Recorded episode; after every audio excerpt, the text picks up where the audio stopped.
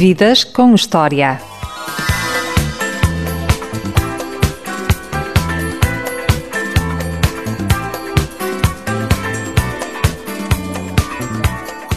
O meu convidado desta emissão do Ultraleve é artista plástico, ator e músico, dos bons, daqueles que sabe coisas mais sérias do que o povo pensa.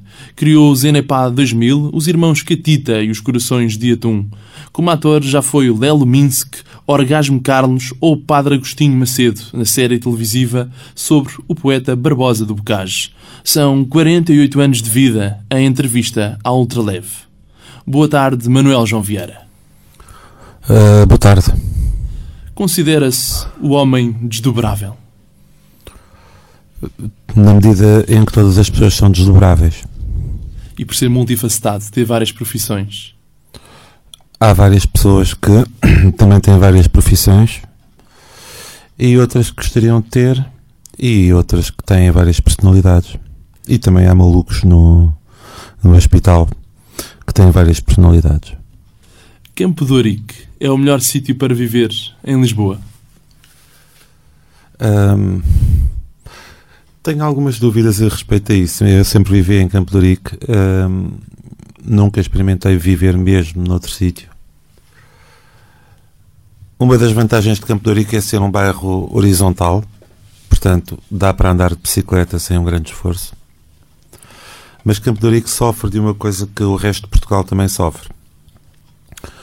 Um, que é uma espécie de pesadelo estético que se tem desenvolvido a partir da década, década de 60 uh, e que consiste em deixar cair um, alguns edifícios e vestígios uh, da nossa cultura para os substituir por uh, por uh, pequenos monstros arquitetónicos. E um, isso acontece tanto em termos exteriores como em termos interiores. Portanto, os, os velhos cafés. Eu gosto de um café moderno, uh, num edifício moderno que seja bom. não gosto de, um, de um café no edifício antigo, um, um café que alguém tentou modernizar, como se costuma dizer, não é remodelar, ou chamados melhoramentos, e só consegue fazer, uh, enfim, bosta. E isso acontece em Portugal uh, em 99% dos casos, por isso às vezes mais vale estar parado e não fazer nada do que fazer qualquer coisa. É bom recordar. Uh, recordar, há coisas boas de recordar. Ah, recordar é viver. Uh, recordar faz parte, faz parte de viver. É assim. Uh, e às vezes estamos, estamos a viver realmente e não sabemos se estamos a viver realmente ou se estamos num sonho ou noutro sítio qualquer. Portanto, ou se estamos a, numa recordação. Aliás, há, há mata de filmes agora que, que remetem uh, para essa subjetividade temporal. Que memória guarda das férias passadas em Vidaco e Santo André? É o oposto. É o Trás-os-Montes e o Alentejo. É Marianne Bad também. Uh, basicamente, houve uma altura em, em Trás-os-Montes. O que eu me lembro é que hum, não havia carros em Trás-os-Montes em, em na, quando eu era mesmo muito pequeno. O que havia era muitos carros de bois. Uh, chegava a haver engarrafamentos de carros de bois. Um, as ruas uh, e as praças da aldeia eram forradas uh, um, a palha, onde se misturava depois a, a, bosta dos bois. Esse material era depois recolhido posteriormente para, para pôr nos campos como fertilizante. Um, as rodas dos carros de bois chiavam, faziam um barulho uh, muito característico. E acho que a entrada das cidades mandavam pôr sabão, que é para não, não fazer aquele barulho. Uh, só havia um carro, que era um Volkswagen preto do padre. Uh, normalmente íamos ali para um sítio perto de uma cascata buscar cas castanhas e ir aos ninhos, essas coisas, faziam-se fisgas, roubavam-se bicicletas. Uh, em relação a em relação a, a, Santiago de Cacém, em Santiago de Cacém ia-se à praia normalmente uma vez ou outra ao futebol onde havia o jogo um, entre o Sporting Clube Santiago de Cacém e o Vasco da Gama de Sines, que era o derby Local. local. E, hum, e ia-se basicamente à praia e lembro-me mesmo quando era pequeno que se traziam caldeiradas, caldeiradas grandes, grandes panelas de caldeirada para a praia e depois proibiam-se as crianças de ir tomar banho, o que era ridículo. Uh, mas pronto, era assim. Era uma, era uma coisa. E, e lembro-me muito bem das cores dos anos 60, de, dos amarelos, dos azuis, dos encarnados, aquelas cores das praias e depois também das praias da linha, das bolas Nívia, tudo isso. São Torpes, isso, São Torpes também. A Lagoa de Santo André. Uma vez ia morrendo afogado na Lagoa de Santo André, por acaso. E, e o Mar de Santo André que tinha uma característica que ainda mantém, que é ter um declive acentuado e para uma criança de 4, 5 anos faz um bocado de impressão porque hum, quando se está a tentar subir uma colina e o mar vem atrás e tenta apanhar e a pessoa vai outra vez arrastada e depois tenta subir outra vez e vem outra onda. Havia um bocado este tipo de fenómeno não era muito agradável. Uh, mas são algumas características das férias da minha infância. E do Liceu Pedro Nunes, onde estudou, era um bom aluno ou nem por isso? Nem uma coisa nem outra. Acho, acho que era um aluno médio. Uh, Lembro-me do Metro Mijas, porque era um estabelecimento uh, icónico. Uh, tenho pena de não ter fotografado ou desenhado todos os grafites que estavam no Metro Mijas. Não, cheirava, não era um sítio que cheirasse muito bem. Era uma coisa um bocado estranha. Porque, era tipo o bairro alto ao final da noite. Uh, era muito estranho, porque aquilo era um urinol que ficava no meio do, no meio do, do largo, do, do maior largo do, do Pedro Nunes. Pedro Nunes é era, era uma espécie de, de retângulo e no meio havia o metro Michas. Portanto, era, era um liceu que se organizava à volta de um urinol. Portanto, isso tem uma certa graça. Fazia muitas asneiras na altura? Uh, não, não, nem por isso. Não fazia. Comparado com os meus colegas, era um santo. Eh, eu fui a Torremolinos eh, na viagem de finalistas do, do Pedro Nunes, onde se faziam coisas como, por exemplo, alugar uma moto, não pagar e ir com ela diretamente para dentro da piscina, com a moto. Portanto, eram coisas assim que se faziam. Era o faroeste, no sul de Espanha. Outra coisa que se fazia também era, nós tínhamos um hotel uh, com 12 andares, imaginemos, e uh, enviavam-se os frigoríficos e e outro equipamento do hotel, porque aquilo tinha kitchenettes, para dentro do pátio interior. Portanto, as coisas caíam às vezes 10 andares até ao pátio interior, um frigorífico, coisas assim. E se alguém quisesse falar com a direção, sim senhor, eh, havia sempre. Pá, já tinham ocupado o hotel. Eu, era o pessoal de Pedro Nunes que ocupou o hotel, ocupou a direção, tirou de lá o diretor e estava ele na central telefónica a falar com os estrangeiros e toda a gente. Portanto, era esse o ambiente de Torremolinos. Isso foi das coisas mais espantosas que eu vivi. Foi a viagem veio... mais louca que o Manuel João já sim, realizou. Sim, veio nos jornais todos e tudo. e a partir daí acho que uh, os espanhóis começaram a pôr polícia nesse tipo de viagens. Foi no Liceu Pedro Nunes que conheceu a amiga e atriz Maria de Madeiros? Uh, não, acho que conheci, conheci a Maria mais tarde. Uh, mas não tenho a certeza quando. Uh, ou no 12 ou mesmo no princípio das Belas Artes. Nessa altura já sabia que ia seguir o curso de Belas Artes? Hum, no 11, quando tive que, que, escolher, eu estava em arte e design, hesitei entre a literatura e, e artes plásticas. E escolhi um bocado, um bocado à sorte. Não sei. O meu pai era pintor também e eu fazia banda desenhada regularmente desde os seis anos. E, portanto, tanto a parte da narração como a parte da imagem seriam importantes para mim. Acabei por escolher a imagem. Manuel, há pouco falávamos de belas artes e de banda desenhada. Quando é que surgiu a paixão pela banda desenhada? Portanto, a banda desenhada uh, foi uma coisa uh, com a qual eu tive contacto uh, desde muito pequeno. Um, havia uma senhora na rua que vendia livros de banda desenhada em segunda mão e livros em geral. E eu, aí, com 3 ou 4 anos, comecei, comecei a ler uh, coisas de banda desenhada. E um, a partir dos 6 anos comecei a colecionar a revista Tintin. E é engraçado porque no fim da revista Tintin cheguei a editar nessa mesma revista uma, uma adaptação de um conto do Manuel da Fonseca, que é de Santiago de Cacém. Um conto chamado A Testemunha. Um, e passei, portanto, a minha infância toda e a adolescência a fazer banda desenhada de uma maneira bastante organizada. Era uma coisa que me dava prazer. Um, era também a única coisa que eu tinha, eh, em vez de ter uma, uma, uma enfim, em vez de me darem uma semanada, a única coisa que eu tinha na realidade era mesmo o tinto e o resto tinha que roubar. O pai do Manuel João Vieira, o pintor João Rodrigues Vieira, em que medida o influenciou para seguir belas artes? E já agora, o que é que ele dizia em relação à banda desenhada? Uh, belas artes, uh, sim, eu, eu tive aulas com o meu pai, tive aulas de modelo e desenho na Sociedade Nacional de Belas Artes, uh, onde voltei a encontrar o Pedro Proença, que é um outro artista que eu não via desde os 11 anos, quando estivemos na, na Francisca, Francisca Ruda, secção de conservatório.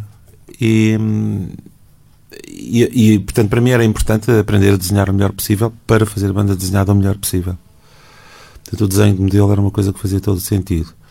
Uh, o meu pai achava que a banda desenhada era uma arte menor.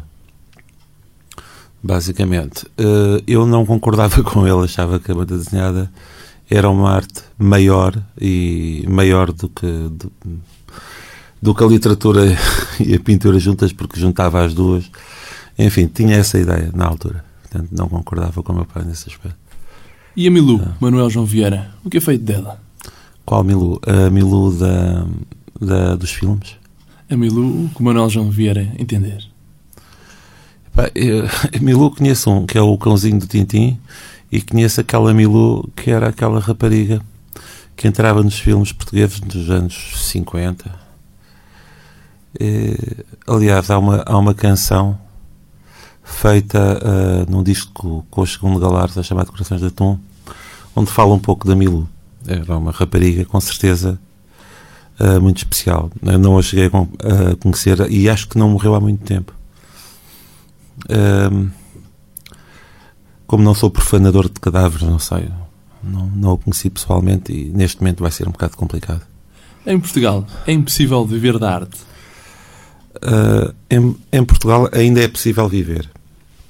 Em geral. A prova disso é que imensos portugueses estão cá e estão vivos a viver da arte. Eh, por tradição, em Portugal,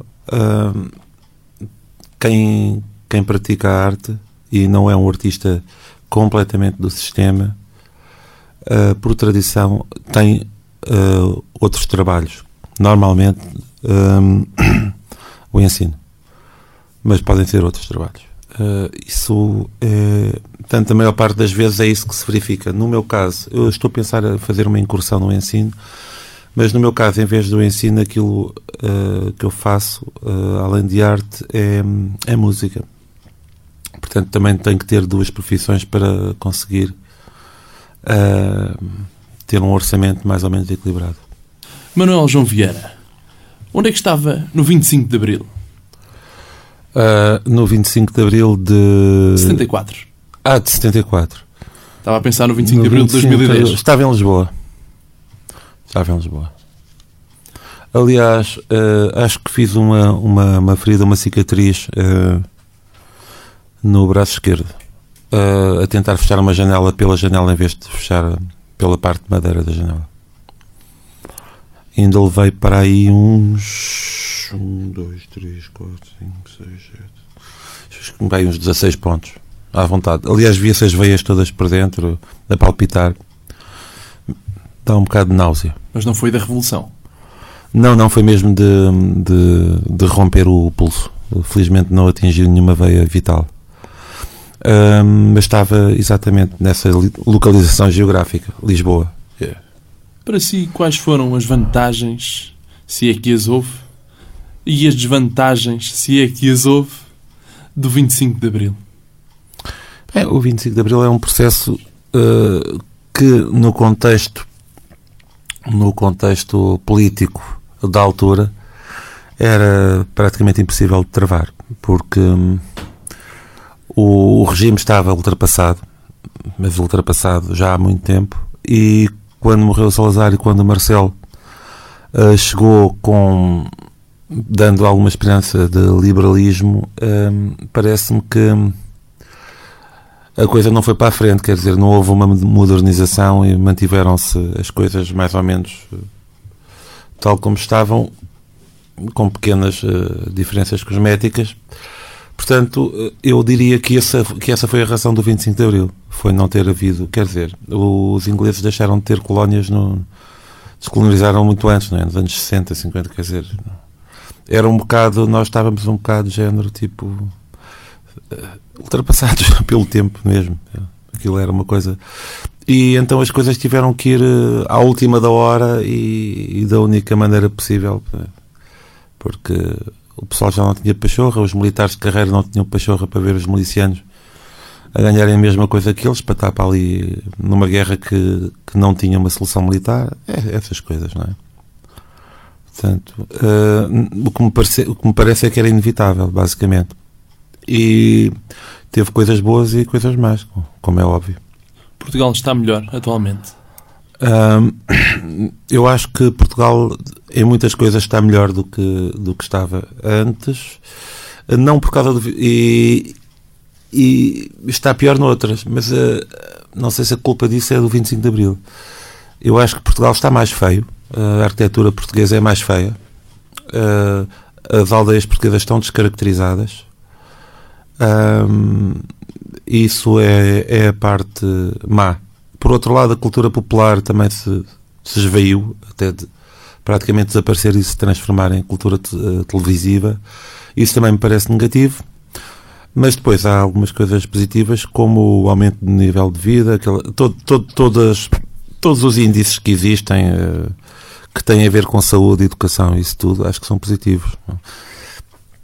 Que também têm o seu reverso, mas acho que e depois há uma coisa que é porreira que é que as pessoas não dão grande valor, que é um, um tipo poder dizer mais ou menos aquilo que quer, menos na rádio. Um, porque antigamente, para dar um beijo a uma rapariga, um gajo podia ser preso. Aliás, antigamente era necessário li licença de isqueiro para um gajo acender um cigarro sem ser, sem ser com fósforos. Portanto, porque, porque a fosforeira nacional era uma coisa importante. Portanto, era este nível. Nós, no fundo, vivíamos numa espécie de país stalinista, só que capitalista. O Manuel chegou a tocar com artistas consagrados uh, da música de intervenção portuguesa, como por exemplo Fausto ou Adriano Correia de Oliveira. A música que faz, também ela é de intervenção e de crítica social e política? Uh, eu não toquei com, com, eles, eu toquei em espetáculos onde eles também figuraram e, e eu toquei como músico do. Por um lado, como músico do Vitorino, Uh, toquei num concerto onde também estava o José Afonso e por outro lado com a, com a minha banda da altura que era a banda Almôndega toquei com, num espetáculo qualquer em, não sei se foi em, em Grande, num sítio qualquer agora não me lembro, tenho o cartaz na altura uh, as canções de intervenção eram, faziam parte dos meus heróis uh, musicais os outros seriam, seriam cantores estrangeiros um, na área do rock, mas uh, em termos de música portuguesa eram esses, na altura, no, no, no fim dos anos 70. Concorda com o ator Nicolau Branas quando este afirmou que em arte não há lugar para a democracia? Um, bom, é um bocado, é um bocado difícil para, para um artista que trabalha sozinho uh, e que faz as suas pinturas calmamente ou que escreve, tanto uma arte que é uma arte que é individual, uh, acho que é um bocado difícil uh, aplicar isso em relação, na relação que se estabelece entre o autor e a sua obra. Portanto, acho que é inaplicável uh, sequer essa pergunta. Um, talvez essa, essa, talvez para um ator como Nicolau Breiner que que está num tipo de arte que envolve mais gente, envolve uma equipa, uh, ele sinta que é necessário uh, um dirigente uh, para coordenar esse trabalho, que nesse caso será talvez um encenador.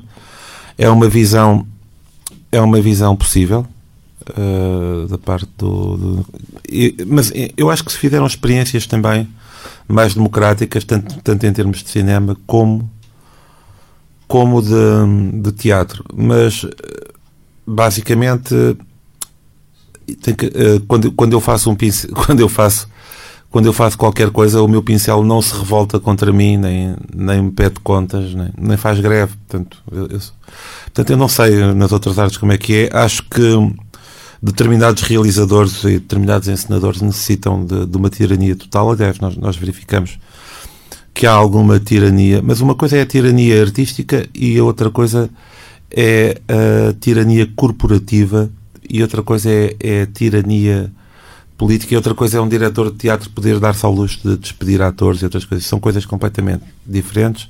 Uma diz respeito ao produto artístico e outra diz respeito relações laborais, digamos. Portanto, poderei concordar com isso em certas relações artísticas, mas não em relação às relações com a equipa laborais. E agora eu propunha irmos novamente à música. Gosto de ti. De que é que o Manuel, Manuel João Vieira gosta? Hum, eu gosto de várias coisas. De, gosto de touradas, uh, sobretudo touradas, uh, da pega de cernelha. gosto de, de linguado com manteiga. Uh, gosto de santola. percebes várias coisas. Manuel João Vieira teve várias participações como ator, entre elas na série do Barbosa do Bocage, que passou na RTP, que contracenou, entre outros atores, com Miguel Guilherme. Interpretava o padre Agostinho Macedo. Gostou desta personagem? Uh, o padre Agostinho de Macedo foi um, um, um ilustre homem de letras um, e era conhecido como tendo algumas propensões para o deboche e para o excesso tanto em termos de gula como de luxúria, vários pecados, aliás. E era um tipo, era um tipo que. Mas era um, mas era um erudito, de qualquer maneira. Tinha os seus lados baixos, como é óbvio. Uh, gostei de desempenhar esse papel, embora, obviamente, esse papel não, não deva corresponder à imagem verdadeira do verdadeiro Agostinho de Macedo. Portanto, foi um personagem criado. Era muito sui generis, este padre. Uh, Uma crítica social à Igreja. Sim, quer dizer, eh, no, no argumento o padre faz aquelas coisas. É um aldrabão, basicamente. E faz milagres inventados para ganhar dinheiro e coisas assim. É amancebado, enfim, é um, é um padre. É um padre de, de, dos antigos, não é? Como, como há muitos, não é? Por esse país fora. Por este país fora e havia ainda mais antigamente. Eh, era uma alegria, isto era, era um país muito giro em termos de. E hoje em dia continuam com certeza a passarem-se coisas muito giras com os padres. E no mundo catita? Gostou de participar? Mas, eh, eu, para já, em relação. Eu, foi um privilégio contracenar com, com o Miguel Guilherme, por um lado. Em relação. Uh, e, o, e o personagem Agostinho era um personagem que, em, em que havia algum overacting, havia alguma. Talvez, uh, talvez fosse um bocado exagerado. No caso do Mundo Cantita é o contrário. Fez um personagem o mais uh, o mais seco possível e o menos exagerado possível. E isso foi importante para, para haver alguma disciplina, porque eu não tenho formação de ator e demorei muito tempo até perceber alguma coisa de, de alguma coisa e mesmo assim acho que ainda não consigo. Uh, eu acho que seria um melhor ator de cinema mudo ou expressionista do que propriamente de, desta corrente que nós temos agora que é pseudo-realista. Numa canção dos Irmãos Catita, afirma que se há coisa que lhe faz mal é água mineral.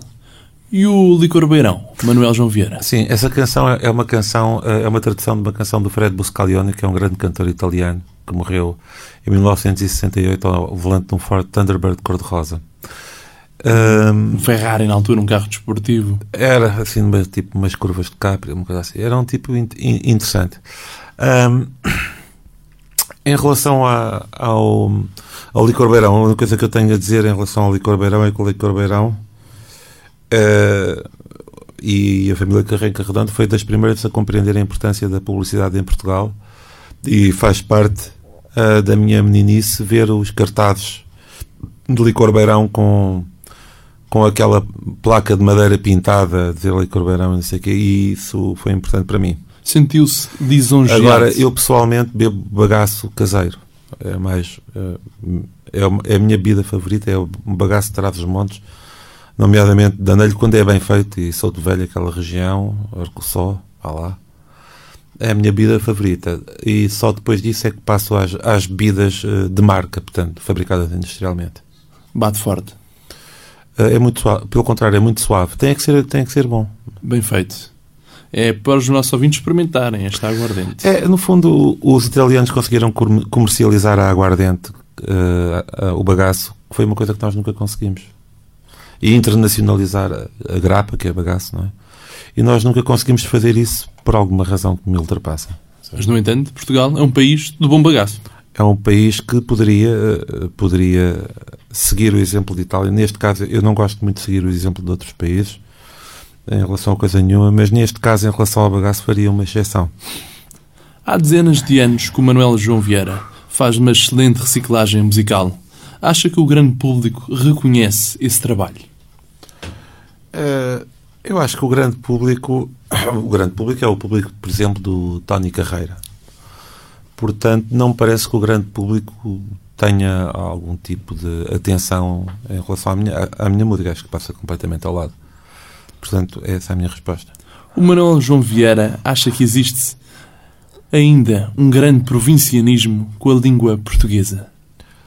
Eu acho que existe com a língua não sei. Eu acho que a língua portuguesa está, está a ficar. Eu achava piada quando escrevia farmácia com PH. Portanto, eu nessas coisas sou rigorosamente uh, conservador em relação à língua. Uh, e sou contra, só sou contra, à língua. Sou contra os acordos ortográficos. Uh, por outro lado, em relação à rápida subida uh, do número de pessoas no sistema de ensino, eh, essa rápida subida não foi acompanhada e nem, talvez não pudesse ser pela mesma qualidade de, da altura em que havia muito menos gente. Foi necessário muito mais professores. Há aqui um fenómeno qualquer em que, de facto, se verifica que muita gente não sabe falar nem escrever português hoje em dia. E mesmo ao nível de, da política. E as pessoas uh, têm dificuldade em articular português. Eh, eu diria mesmo que parecem ter problemas de. Muitas pessoas parecem ter problemas de Parkinson ou parecem estar completamente embriagadas quando falam português, mas não, estão perfeitamente normais e falam daquela maneira. E não beberam o bom bagaço português. E não beberam. Muitas vezes terão bebido apenas água e, no entanto, eh, dizem disparates bastante grandes. E o reflexo disso é aqueles maravilhosos programas de, de televisão, assim se fala em bom português.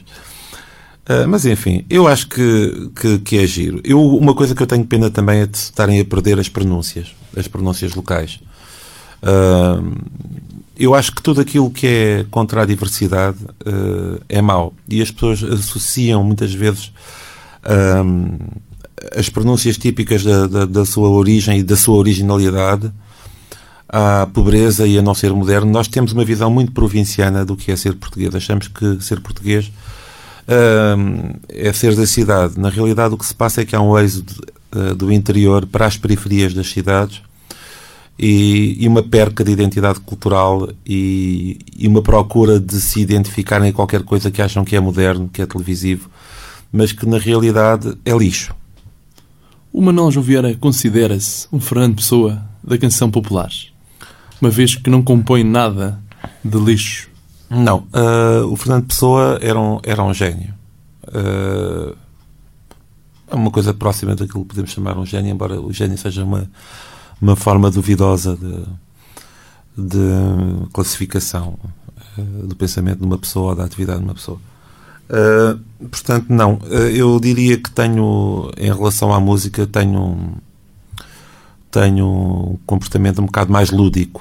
não e mesmo lúbrico. Portanto, não me, não me considero propriamente um gênio, simplesmente não gostava que me chamassem Manuel João.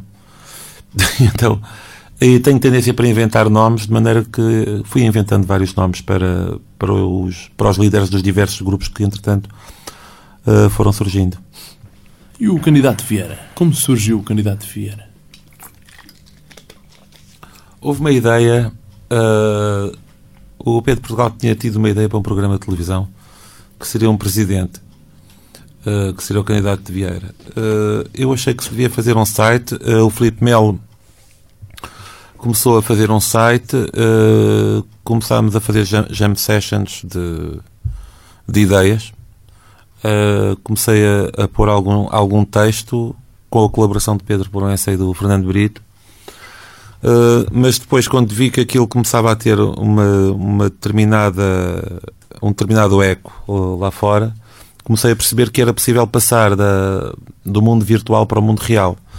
E então a, a minha ideia foi, foi essa: fazer um personagem virtual a viver no mundo real. Isto é, fazer com que um personagem de ficção vivesse na realidade e tentar, tentar alterar a realidade a partir da ficção. E, e é isso que eu acho interessante uh, no trabalho do candidato Vieira, e, que aliás só desisto se for eleito.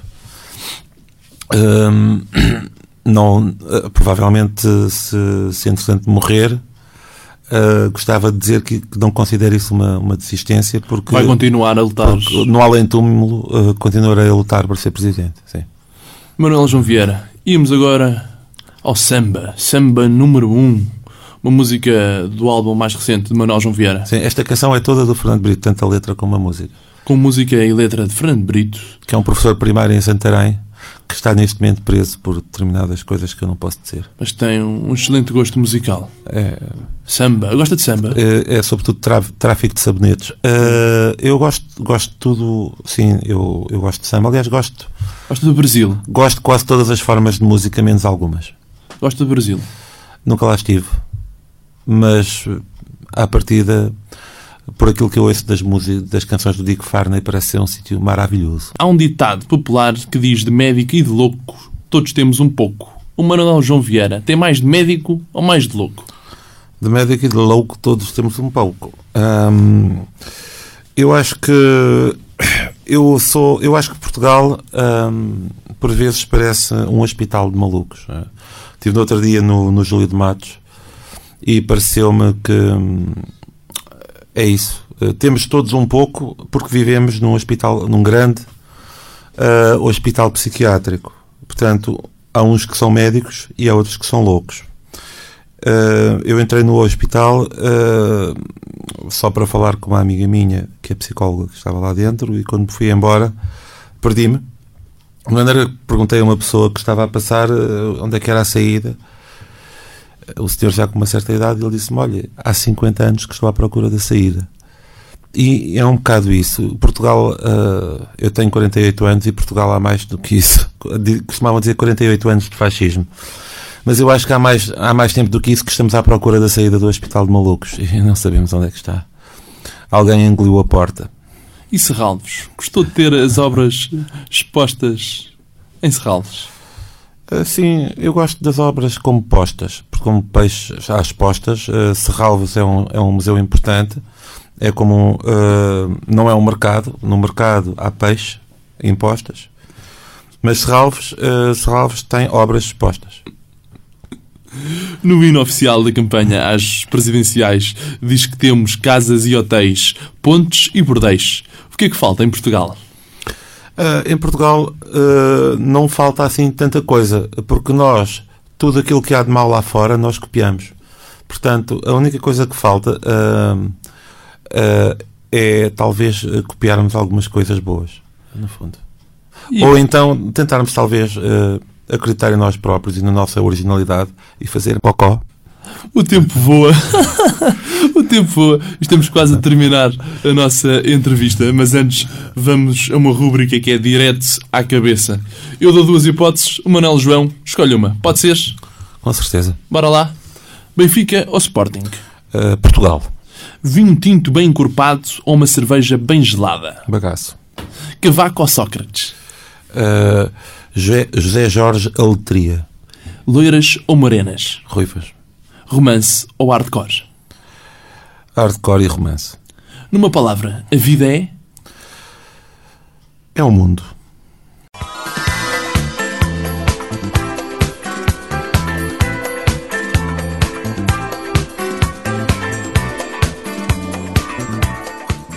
Eu sou o Diogo Marcelino e este foi mais um Vidas com História, a grande entrevista na rádio Ultra FM Para ouvir em 88.2 ou então na internet sempre que quiseres em ultrafm.pt.